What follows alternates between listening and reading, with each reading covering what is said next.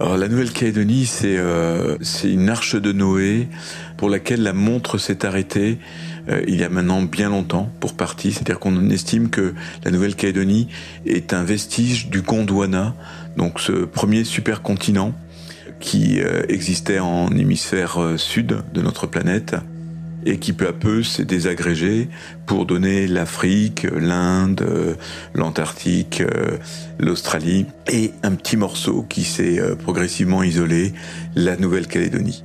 Et donc c'est une, euh, une nature complètement particulière euh, qui est pour partie composée d'espèces qu'on pourrait dire d'archaïques, de presque préhistoriques. Par exemple, euh, vous avez des paysages constitués de, de grands pins, des, des, grands euh, conifères, les araucarias, qui n'ont pas évolué depuis 100 millions d'années. Or, on a perdu les, les, dinosaures sur notre planète il y a 65 millions d'années, c'est-à-dire que ces arbres ont côtoyé les dinosaures tels qu'on les voit aujourd'hui, ont été broutés par les diplodocus, par les brontosaures, tels qu'on les voit aujourd'hui. Les, les diplodocus ont disparu, les araucarias sont encore là. Il faut savoir qu'à l'arrivée des premiers hommes, il y a 3000 ans, euh, il y avait euh, des tortues terrestres géantes avec des cornes, un oiseau euh, géant, un sylvurnis, qui faisait plus d'un mètre trente de haut, plus de 30 kilos. Il y avait un crocodile terrestre mangeur d'escargots. on avait comme ça des, des animaux géants qui ont été tués par euh, les premières populations. Et puis euh, après les Occidentaux quand ils sont arrivés ont continué à abîmer cette, euh, cette nature. Que reste-t-il de la forêt de l'époque des dinosaures et de celle d'il y a 3000 ans, à l'arrivée des premiers hommes? Comment la Nouvelle-Calédonie peut-elle conserver ces espèces de faune et de flore emblématiques? Peut-on seulement vivre en communauté avec la nature, s'intégrer à la forêt sans rien y changer, sans tout bouleverser? Aujourd'hui, Partons en immersion dans les forêts chimériques de Nouvelle-Calédonie. Découvrons les forêts humides, perdues dans la brume, au milieu des esprits kanaks qui l'habitent, guidés par Hubert et Emma, qui vont nous raconter à deux voix les forêts dans lesquelles ils évoluent au quotidien, celles qu'ils protègent des feux, des mines et des activités humaines. L'effet panda, c'est le podcast où l'on rejoint le combat des acteurs sur le terrain, où l'on part en exploration de la nature sauvage que l'on s'attache chaque jour à protéger. L'effet panda, un podcast WWF.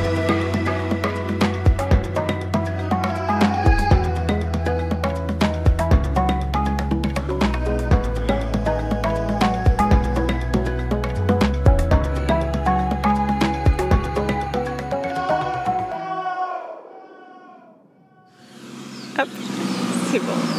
Salut. Hello. voilà, on a de la visite toujours.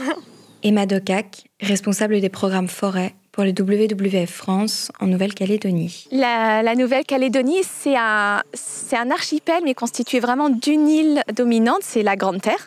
C'est une île qui était jadis quasiment entièrement recouverte de forêts. Et aujourd'hui, ces forêts, sur l'ensemble du territoire, on en compte environ 30% qui restent, puisque ben, malheureusement, euh, la prospection minière autant que l'exploitation, euh, ont, défriché énormément de forêts euh, natives. Il y a différents types de forêts natives en Nouvelle-Calédonie. Près de la mer, les forêts marines, les mangroves. En entrant dans les terres, les forêts sèches qui ont déjà disparu à 98%. Et en montant dans les reliefs, les forêts humides, vestiges exceptionnels du Gondwana, sur lesquels nous irons plus en détail dans cet épisode. Les forêts humides, c'est assez, assez particulier, c'est-à-dire que c'est des forêts qui sont quand même plus... Euh, on va dire, plus discrètes que certaines forêts euh, tropicales, équatoriales. Elles sont un peu moins hautes, les arbres peuvent être un petit peu moins gros, même si euh, là encore, c'est ce qu'on voit aujourd'hui. Hein. Il paraît que jadis, il y avait des arbres énormes aussi, euh, mais justement de très beaux arbres. Donc il y a eu de l'exploitation forestière par le passé assez importante. Et c'est des forêts qui, sont, qui ont une ambiance assez mystique, je trouve, parce qu'il y a beaucoup de fougères arborescentes les, voilà, les fougères géantes qui font une lumière vraiment euh, très particulière, vu que ça, ça fait un jeu d'ombre et de lumière, de, filtre au soleil euh, vraiment spécial et assez, assez unique. Par rapport aux forêts équatoriales, elles sont plus calmes, mais du coup, quand on se pose et qu'on écoute, il y a une multitude d'oiseaux, de bruits, et euh, par contre aussi énormément de petits euh, lézards et euh, geckos qu'on entend en fait qui farfouillent dans les feuilles, qu'on voit passer dès qu'on prend le temps de se poser un petit peu. Donc c'est vraiment des, des, forêts qui sont paisibles en fait, d'une certaine façon. Hubert Géraud, responsable du bureau WWF en Nouvelle-Calédonie. Quand tu rentres dans une forêt humide en, Nouvelle-Calédonie, euh, souvent tu as été avant dans, euh, dans un environnement beaucoup plus euh, chaud, beaucoup plus dur, comme une savane à Niaoli par exemple. Donc c'est généralement très lumineux et très chaud. Et en quelques mètres, tu rentres dans le sous-bois de la forêt et tout à coup tu te retrouves dans un autre monde. C'est un peu une cathédrale avec des, euh, par endroits des très grands arbres et vous avez des, des, des grands fûts euh, par endroits, des, des, des, arbres, des houppes, des kaoris qui vont être des arbres géants, qui vont même surcimer le, le toit de, de la forêt humide. L'ambiance de la forêt humide, s'il y a un chant qu'on doit y associer, c'est celui du notou. C'est le plus gros pigeon arboricole du monde et qui est un pigeon qui est capable d'avaler des très gros fruits euh, c'est assez surprenant. Il va après rejeter par la gorge euh, la graine après avoir mangé la chair. Et ça, en termes d'ambiance sonore, c'est extrêmement caractéristique, le chant du notou dans les forêts humides de Nouvelle-Calédonie. Les forêts humides sont discrètes, différentes, ne se livrent pas au premier venu. Il faut les connaître pour voir toute la diversité qui les habite. Il faut écouter, sentir. Une forêt se découvre pas à pas.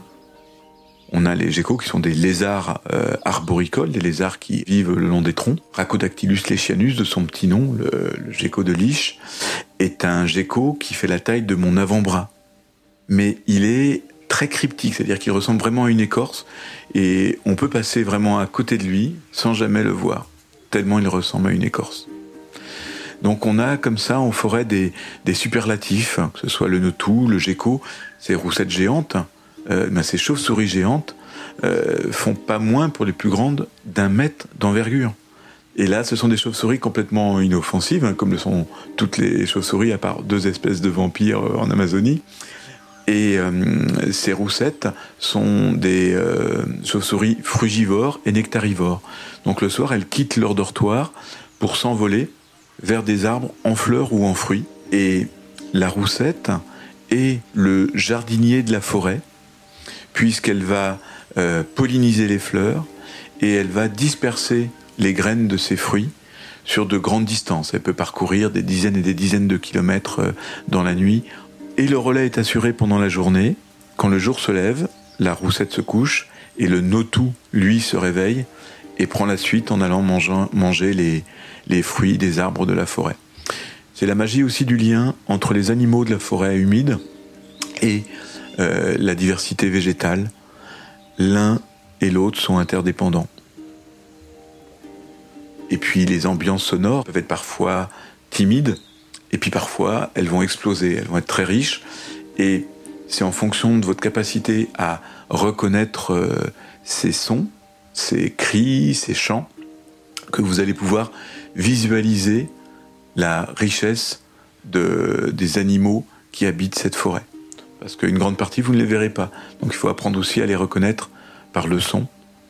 Et, euh, ensuite, même les yeux fermés, eh bien, vous avez euh, toute cette vie animale qui, euh, qui s'offre au regard. Chaque visite dans la forêt est unique et singulière. C'est pas mettre un DVD dans un lecteur d'un film qu'on a déjà vu. C'est toujours une histoire revisitée, c'est toujours une nouvelle histoire que la nature forestière vous offre. C'est euh, toute cette euh, vie euh, animale, végétale, champignon qui, qui va s'organiser chaque jour pour, pour vous surprendre, pour vous émerveiller et pour vous donner toujours davantage envie de la protéger. Hubert parle de la forêt comme si elle était immuable, comme si, étant là depuis des millions d'années, elle ne pouvait disparaître maintenant, est-ce vraiment le cas? Sommes-nous assurés que dans 2000 ans, cette forêt sera toujours là? La protection de la forêt humide est d'autant plus importante qu'elle a une particularité. Ces espèces sont endémiques à 76%, ce qui signifie que plus des trois quarts des espèces qui la composent n'existent nulle part ailleurs.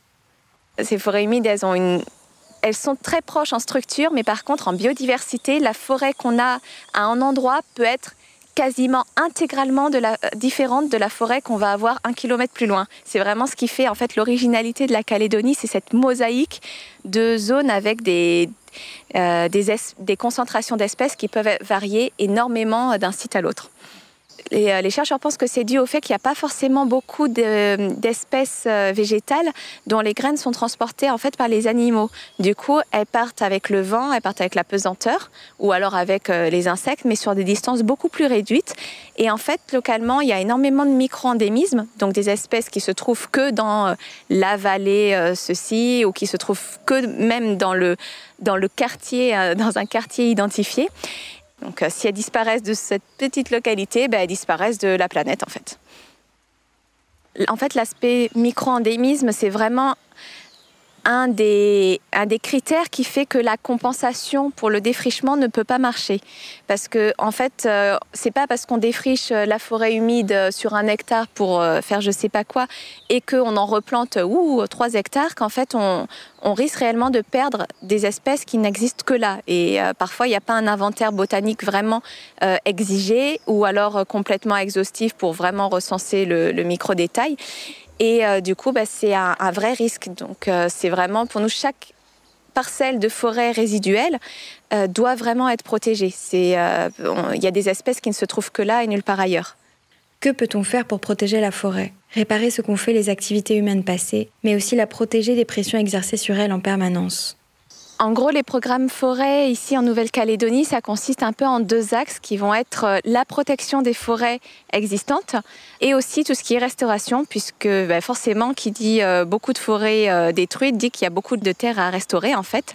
Et donc, c'est des travaux qui vont à la fois du côté mobilisation terrain en faisant des actions de plantation citoyenne pour sensibiliser et mobiliser les gens à s'impliquer pour l'environnement, au stade de plaidoyer, en fait, au plaidoyer institutionnel, pour que les euh, collectivités publiques, les décideurs, y prennent en compte l'importance de protéger les forêts, donc avec des arguments qui peuvent être des arguments euh, écologiques, avec des arguments qui peuvent être aussi plus axés sur les services rendus par les forêts, le bien-être, la régulation de l'eau, la protection des sols, la qualité des eaux, Également, ce qui peut être un peu plus simplement économique, donc l'intérêt des forêts, parce que c'est des ressources, c'est des zones qui peuvent être valorisées économiquement. C'est un peu malheureux à dire, mais c'est aussi un argument euh, auquel les décideurs sont souvent très très réceptifs, peut-être plus que l'écologie pure. Aujourd'hui, il y a vraiment trois grandes menaces qui pèsent sur les forêts humides. La première menace, c'est euh, la, mine, en fait. Une partie des terres de la Nouvelle-Calédonie sont très riches en nickel. Et du coup, bah, il y a de l'exploitation minière, il y a de la prospection. Et donc, forcément, ça passe malheureusement par un défrichement assez important. Donc, aujourd'hui, il reste plus que 10% des forêts sur ces sols miniers. La deuxième menace qui est euh, qui est assez visible mais qui arrive petit à petit, c'est les incendies. Puisqu'en fait, les incendies partent souvent des savanes. Hein. c'est quand même assez dur de faire brûler directement de la forêt humide. Mais quand c'est en période sèche, ils prennent de l'ampleur dans la savane et ils viennent euh, grignoter les forêts sur les lisières. Donc petit à petit, les forêts, ben, sur leurs lisières, elles sont plus exposées, elles sont un peu plus sèches, elles sont plus fragiles elles résistent bien, mais elles sont plus, euh, plus exposées au, milieu sec.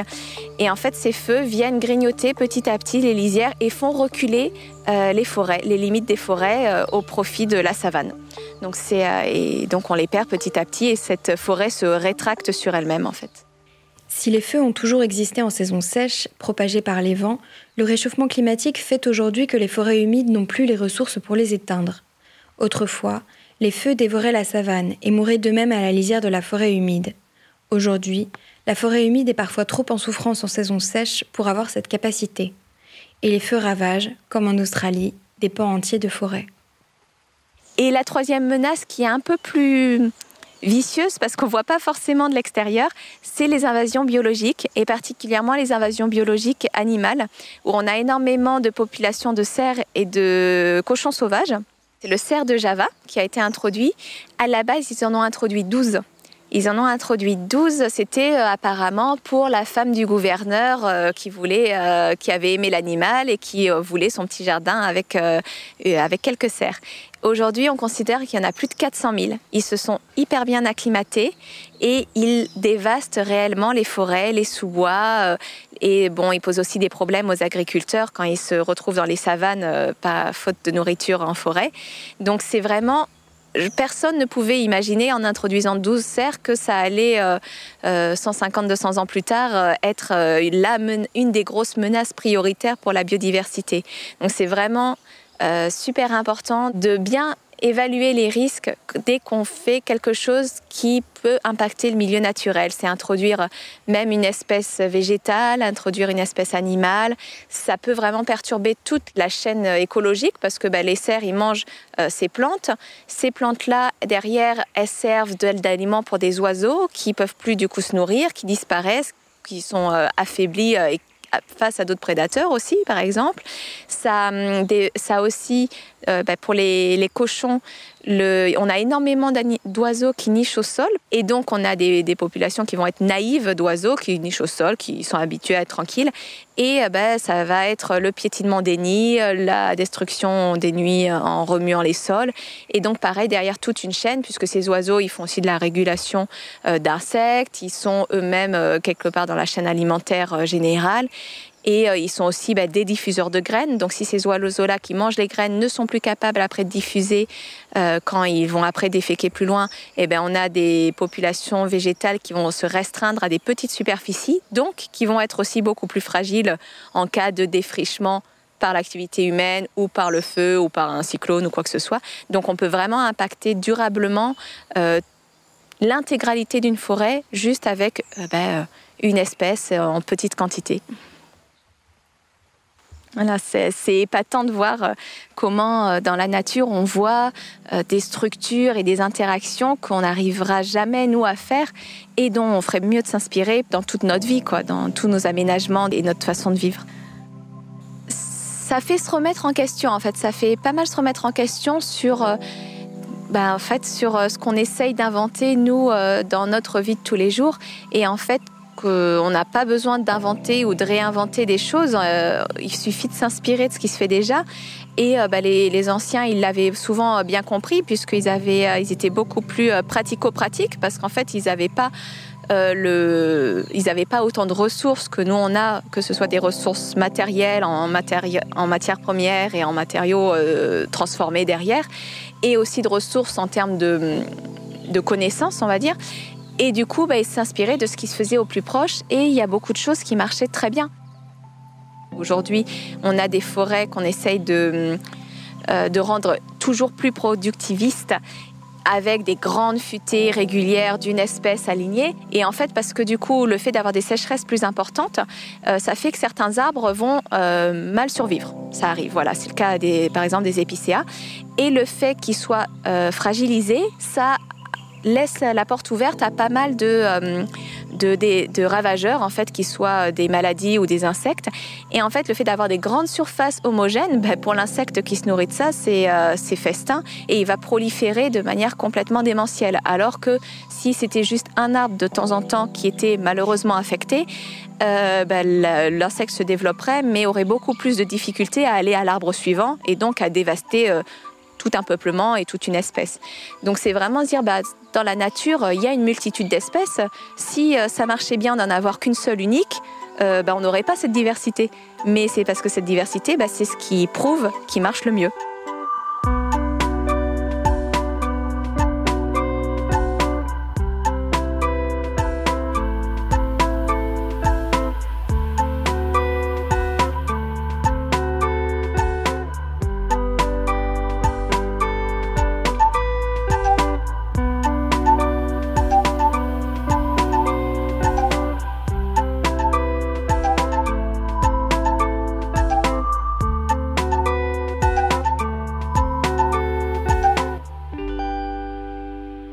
La forêt est un système en elle-même, un système extrêmement technique qui garantit sa survie et celle de toutes les espèces qui la composent.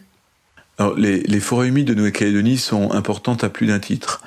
Elles sont importantes d'abord pour elles-mêmes, C'est-à-dire qu'elles sont uniques, riches, et c'est une expression de la vie sur notre planète, et toute expression de la vie doit être respectée.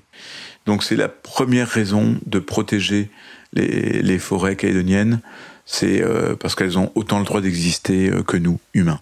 La deuxième raison, et qui est euh, vitale pour nous, il faut vraiment qu'on le comprenne de plus en plus vite, c'est que la nature et les forêts nous rendent énormément de services, ce qu'on appelle les services environnementaux perdre ces forêts, c'est perdre notre ressource en eau, aussi bien en quantité, et puis en qualité, puisque quand il pleut beaucoup, au contraire, si vous n'avez plus la forêt, euh, la pluie euh, va éroder les sols, et c'est de l'eau boueuse qui va arriver dans les captages, et c'est donc de l'eau boueuse qu'il va falloir filtrer, traiter, pour qu'elle devienne potable ce que la nature, ce que la forêt nous faisait gratuitement, il va falloir payer pour le faire et souvent moins bien le faire. La relation entre forêt et eau douce est un enjeu très important de la conservation et de la restauration des forêts en Nouvelle-Calédonie. L'association Dumbéa Rivière Vivante milite aux côtés du WWF depuis de nombreuses années pour reconstruire la relation entre la rivière Dumbéa et la forêt attenante. Il faut protéger ces connexions entre les forêts et les rivières, mais aussi entre les forêts elles-mêmes. Donc ce qui est important dans les forêts aussi, c'est de comprendre que leur avenir dépend aussi en grande partie de leur connexion. Plus elles sont isolées, plus elles sont fragmentées, et plus le risque de les voir disparaître est grand. Et quand elles sont connectées, elles peuvent donc échanger, elles peuvent faire circuler bien sûr les animaux, qui jouent un rôle important euh, dans le processus écologique de la forêt, mais également dans un contexte de changement climatique, eh bien, on sait qu'il y aura des migrations d'espèces, c'est-à-dire que les, certaines zones côtières, par exemple, vont devenir plus sèches, et donc les espèces vont avoir à migrer euh, en altitude. Si les forêts sont connectées, elles pourront migrer. Si elles sont fragmentées, une grande partie des espèces ne pourra pas migrer et sera condamnée à disparaître. À chaque fois que l'on va euh, développer un nouveau projet, il faut que l'homme s'interroge sur euh, son véritable impact et non pas un impact découpé. oui, je fais du mal, je vais détruire un peu de forêt ou je vais détruire un peu de mangrove, mais c'est de réfléchir à, en effet domino, quel est l'impact pour, pour ma communauté, pour ma commune, pour ma province, pour mon île, qu'est-ce que je gagne et qu'est-ce que je perds en faisant ce choix? Il faut s'interroger et euh, revoir euh, notre regard sur la nature et euh, notre stratégie de relation avec elle pour véritablement, je ne le répéterai jamais assez, tisser ce lien gagnant-gagnant parce que c'est celui-là qui va nous sauver au cours du XXIe siècle. Pour retrouver ce lien, il faudrait s'inspirer des tribus Kanak de Nouvelle-Calédonie, de leur rapport à la forêt et aux espèces qui l'habitent. Vincent, de la tribu de Guapin. Bah, le plus important, c'est, vous voyez vous-même, c'est l'eau. L'eau qui est source de vie qui alimente la tribu. L'importance de cette, euh, cette protection. Parce que c'est pour l'eau, l'écologie, la sauvegarde des arbres, de tout ce qu'il y a dans la forêt, puisqu'on a classé euh, les zones protégées. Mais il y a aussi euh, nos sites, nos sites ancestrales. Et c'est pour ça qu'on défend euh, bec et angle de toutes sortes de, de, choses. Quoi. Surtout le feu. Le WWF de Nouvelle-Calédonie a mis en place des actions conjuguées afin de soutenir la tribu de Guapin dans une démarche nouvelle de développement durable pour protéger activement la forêt en accord avec leurs valeurs ancestrales il faut savoir que la tribu de Guapin, c'est une tribu au fond de la chaîne, dans la vallée de Poya, donc au milieu euh, de la Grande Terre, qui est la deuxième plus grande tribu du pays, près de 750 personnes, un vrai village. Euh, donc le petit chef avait le souhait de s'engager dans du développement durable. On a fait connaissance, on a parlé à travers la, coutume, ce qui est extrêmement important dans le contexte calédonien, c'est-à-dire que le contrat relationnel entre les gens en milieu kanak euh, ne se fait pas par la signature d'un bout de papier, il se fait en posant la parole au cours d'une petite cérémonie d'introduction, de demande de permission à l'autre qui vous accueille de fouler sa terre, d'échanger. Et on s'engage, c'est-à-dire qu'on doit dire des mots vrais, on doit parler avec le cœur, et on s'engage vis-à-vis des gens qui vont euh, nous accueillir sur leur terre et qui vont nous faire confiance. Il faut remettre ça dans le contexte que dans les années 80, on était quand même dans un, un contexte de guerre civile avec un affrontement euh, euh, kanak européen. Et donc ça a pris plusieurs années euh, à se côtoyer, à aller passer des week-ends, à, à venir faire des missions euh, d'inventaire naturaliste, etc., pour arriver à euh, un projet de développement durable, d'engagement de la tribu euh, dans cette dynamique à travers un chapeau qui était le recueil de la connaissance scientifique, mais aussi traditionnelle, du patrimoine naturel de la tribu. Toute cette, euh, acquisition se faisait avec les gens, avec les vieux euh, dans, les vallées, euh, qui avaient des savoirs particuliers, qui savaient encore nommer des plantes ou parler d'animaux qui n'existaient parfois plus. C'était le cas d'oiseaux qui avaient disparu, par exemple. Euh, les plantes, certaines utilisations euh, de, de, de, ces plantes, comment la, la, la forêt euh, euh bougeait, comment elle s'organisait. Euh, et toute cette connaissance, après, la stratégie était de la réinvestir dans trois sujets d'action. L'éducation à l'environnement, parce qu'il y y a une, une école dans la tribu, donc investir cette connaissance, la réinjecter auprès de la nouvelle génération. Un sujet d'action qui était euh, le développement écotouristique, avec comment accueillir l'autre, comment lui faire découvrir euh, respectueusement mon patrimoine naturel et mon patrimoine culturel, et euh, également un volet de gestion des feux et de restauration forestière. Denis, de la tribu de Guapin. Mais pourquoi je me suis engagé dans ce, dans ce combat-là là? Parce que euh, je suis un Kanak. Tous les Kanaks, normalement, on est sensible à, la nature. Et c'est notre vie. La, la nature, c'est notre vie. C'est là où on puise nos ressources euh, au niveau de la pharmacopée. La pharmacopée Kanak, c'est dans la nature. Avant d'aller au docteur, c'est la nature qui nous, qui nous guérit. Et aussi pour euh, l'eau. Si on n'a plus de forêt, si on n'a plus de couvert végétal, mais il n'y aura plus de, de vie. L'eau, l'eau fait partie aussi de, de ça. S'il n'y a plus d'eau, mais il n'y a plus de vie. Et aussi pour nos, pour nos enfants.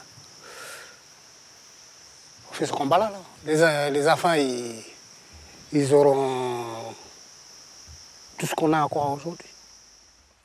Ce que la tribu de Guapin nous apprend surtout, c'est que l'histoire des hommes est intrinsèquement liée à celle de la forêt.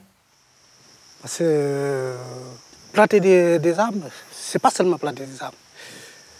C'est tout, tout l'ensemble qu'il faut protéger. Il y en a les, les forêts, on a l'air qu'on respire, il y a le ciel, la terre, le vent. Tout fait partie d'un ensemble. C'est pour ça que euh, je me bats pour, pour cet ensemble-là. Chez nous, les, les Kanaks, cet ensemble-là est très important. Ça fait partie de notre, de notre vie, de notre culture. Et qui semble un peu être oublié maintenant par les autres peuples. Mais chez nous, c'est encore très, très vivant. On dit que c'est notre thème. Notre thème, c'est l'air, c'est l'eau, c'est la pluie, c'est le, les arbres. C'est ça que je veux léguer à mes enfants. Leur dire que le totem est encore vivant dans la, montagne, il est encore vivant dans la forêt là-haut. Il est encore dans l'eau.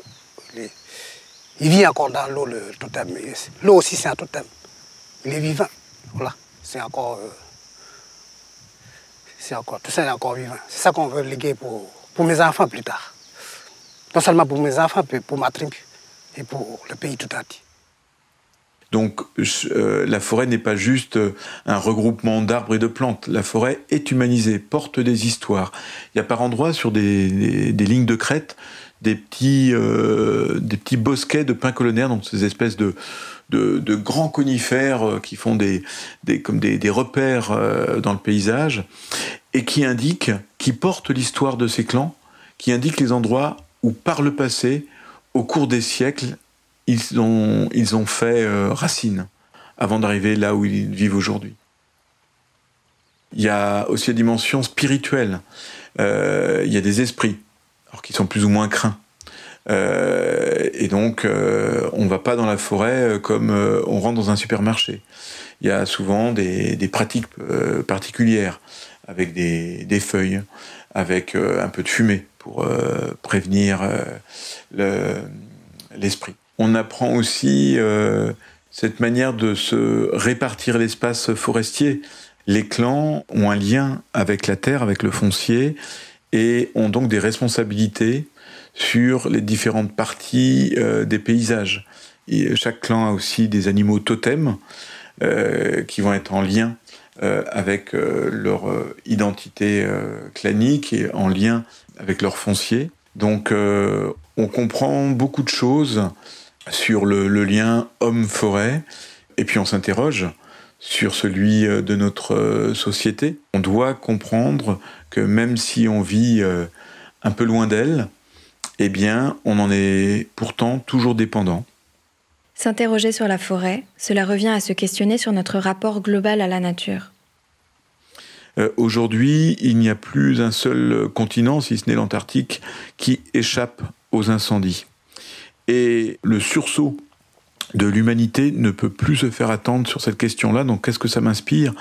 Ça m'inspire cette... Euh, alors je ne dirais pas cette incapacité parce que je suis profondément euh, optimiste, mais cette difficulté de l'homme à adapter son comportement, avoir un comportement qui soit rationnel euh, pour sa survie. La nature résistera à l'homme, elle n'a pas besoin de nous. Par contre, nous, nous avons véritablement besoin d'elle. Et nous sommes rentrés dans une sixième vague d'extinction massive. Euh, à chaque fois, la nature s'en est relevée, hein, les cinq premières. Et nous, nous ne serons pas en capacité de nous relever. On n'est pas assez plastique, on n'est pas assez euh, euh, doué. Donc ce qu'il faut comprendre, c'est que protéger la nature, c'est protéger l'homme, protéger son avenir et permettre sa survie, sa vie et sa prospérité.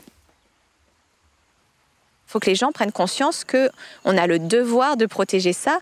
Euh, si c'est pas pour la biodiversité, c'est pour nous. Enfin, c'est un peu, un peu, euh, comment dire, euh, anthropocentré, mais euh, il faut vraiment qu'ils prennent conscience que on, on, en a besoin et que on, et que on en a besoin de ces forêts avec toute leur diversité, puisque aujourd'hui, c'est ce qui leur permet d'être d'être résiliente, donc de pouvoir survivre aux perturbations climatiques.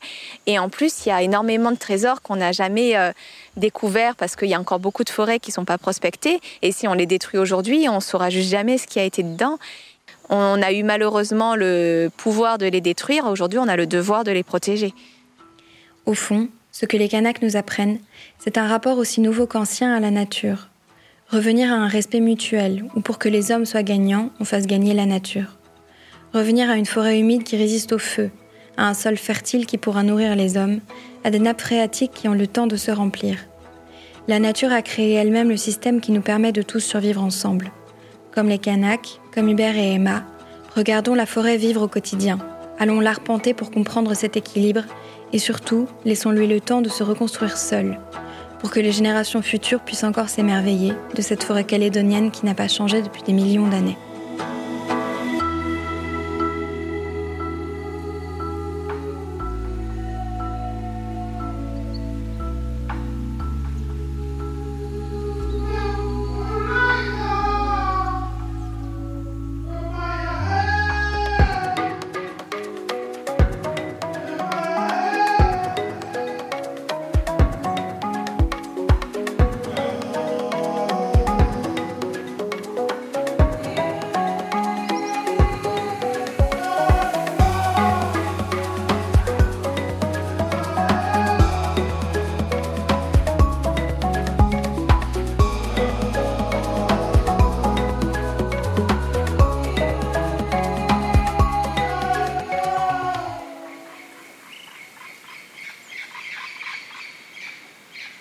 C'était L'effet Panda, un podcast WWF, produit par Léozer Studio, réalisé par Chloé Vibo, avec une composition originale de Louis Martinez et Nicolas Politzer.